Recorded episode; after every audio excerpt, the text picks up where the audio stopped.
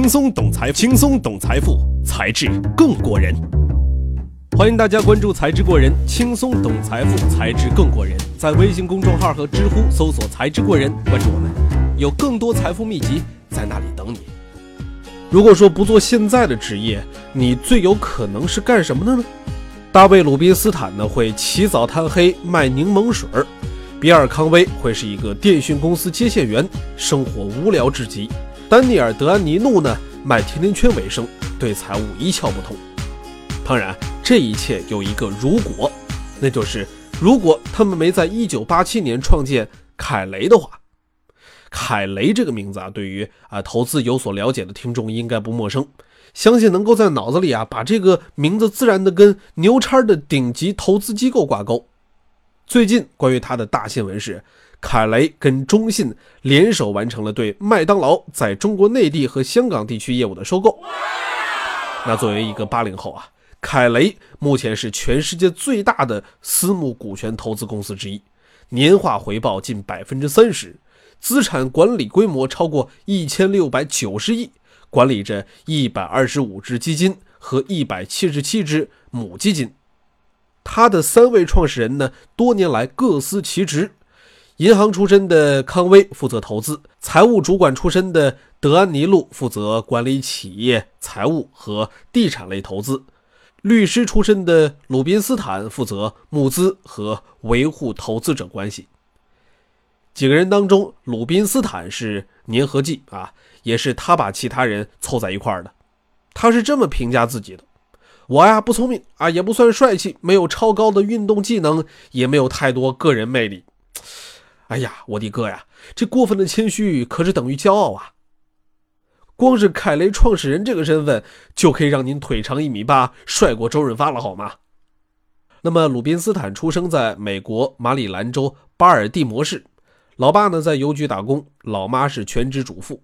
鲁宾斯坦呢是犹太人，哎呀，这个犹太人你懂的。所以出身虽然不怎么好吧，但人家可以说是啊，又穷又有志气，还勤奋加聪明。这样的人设，那编剧自然是要加重戏份的。芝加哥大学法学院毕业后，鲁宾斯坦进入了政坛，服务当时的美国总统吉米·卡特。后来呢，卡特在大选里败给了里根，鲁宾斯坦的政治生涯。也就结束了。有一次，鲁宾斯坦在报纸上看到人家做杠杆收购，转身就赚一大笔，这眼睛一亮，哎，人生找到新的方向了。这年他三十七岁，找到了另外两个有金融背景的人，一起合伙成立了凯雷。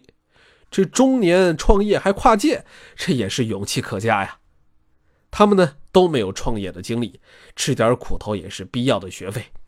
刚开始的投资几乎都是悲剧。但是啊，鲁宾斯坦拉旧时好友美国前国防部长弗兰克·卡路西加盟，带来了一个让凯雷大火的方向，那就是军工。卡路西加入后不久啊，就给凯雷揽下了一大笔生意。凯雷以成本价三分之一的价格，二点六倍的杠杆收购国防科研和咨询公司 BDM International，这笔交易大赚了十多倍，凯雷一时名声大噪。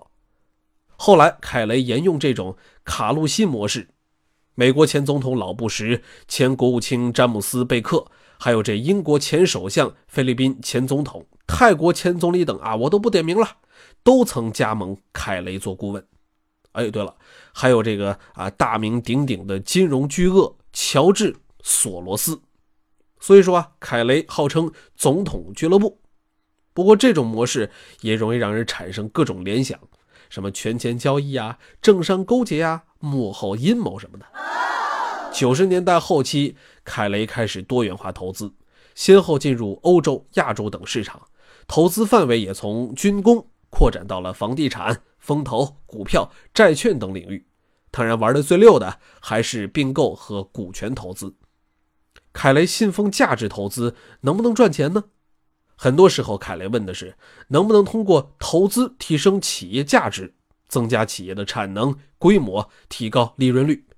所以呀，凯雷不盲目追求市场热点和所谓行业风口，而是要找有持续增长潜力的公司，然后把凯雷拥有的公司管理和资本运作方面的经验放到被投企业里去，协助企业融资啊，完善治理结构啊，提升管理水平啊，引进国际人才啊等等，甚至于帮忙找客户、合作伙伴。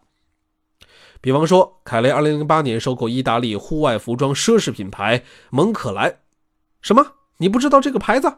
咱们国内可能更多的人管它叫门口，就是那个卖的死贵还一堆人追的牌子。凯雷投资的时候啊，它只有五六家分店，分布还非常的集中。凯雷介绍了一个新管理团队加入，利用他们在消费行业的经验，再加上凯雷遍布全球的网络资源团队，帮他销售和拓展业务。现在他已经是在全球有上百家分店的国际化品牌了。后来呢，这个门口啊，在米兰证券交易所上市。凯雷狂赚两亿多欧元，而且凯雷如果收购了企业多数股权的话，一般会给管理层和员工期权或股票，大家要赚一起赚嘛，目标一致才好实现。所以啊，这个国际顶级投资巨头，人家是有自己的赚钱秘方的，在收购一家企业的时候，就已经有明确的退出布局了，比方说规划好企业接下来十年的发展路径。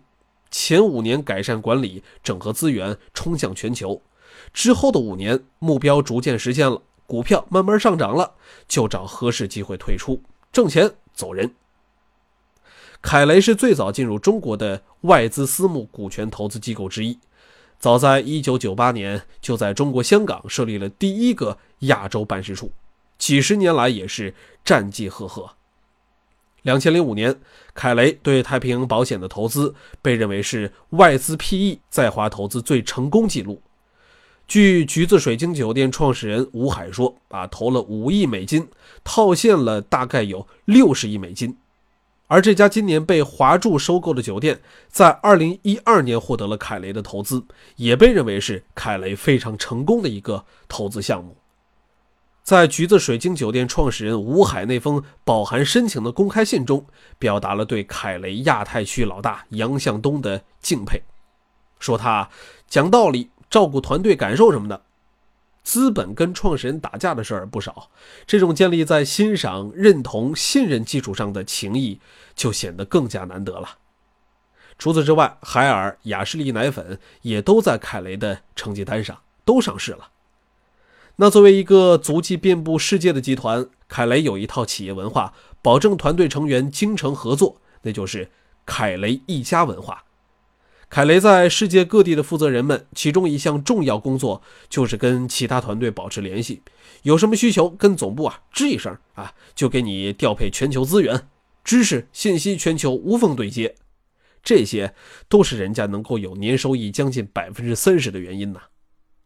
话说。凯雷这种啊 PE 大佬真是哪儿都好，唯一的缺陷啊就是规模太大了，要投资不甩个一亿美金都拿不出手，要募资呢门槛也不是一般的高。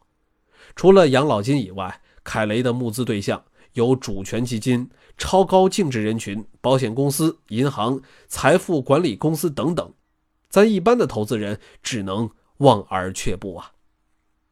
最近几年，随着咱们国内母基金的发展壮大，才给普通投资者提供了参与这种国际大牌机构投资的机会。比方说，宜信财富跟凯雷就有很深入的合作，在房地产基金、并购基金、信贷基金、共同投资基金等领域都有。整体而言，凯雷的投资业绩啊特别的辉煌。当然，失败案例啊也不止一个。投资界没有常胜将军，赢的是概率。永远没有损失，那只有一种可能，就是太保守，不承担足够风险，凭什么追求高收益呢？所以呢，怎么从凯雷数量庞大的这个基金池中选出业绩最优且相对稳定的基金也不容易啊。宜信财富董事总经理叶帆说，自己团队用了四个多月的时间才完成对凯雷的尽调，敲定投资标的。具体方法呢？他说啊。要先根据以往每期基金，尤其是上一期基金的业绩表现，以及团队稳定性、投资策略、底层资产等等，说起来容易，做起来难的办法，选出十多只优秀的基金，最终再锁定一到两只明星产品。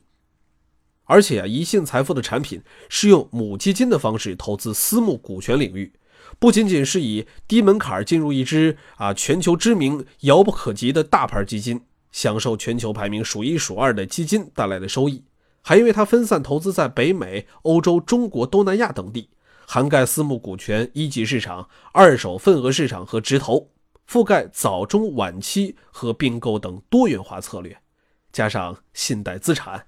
就像一套组合拳，何愁跑不赢通胀呢？好了，今天的节目呢就到这儿了。记得在微信公众号和知乎搜索“财智过人”，关注我们，有很多财富秘籍在那里等你。咱们下期见。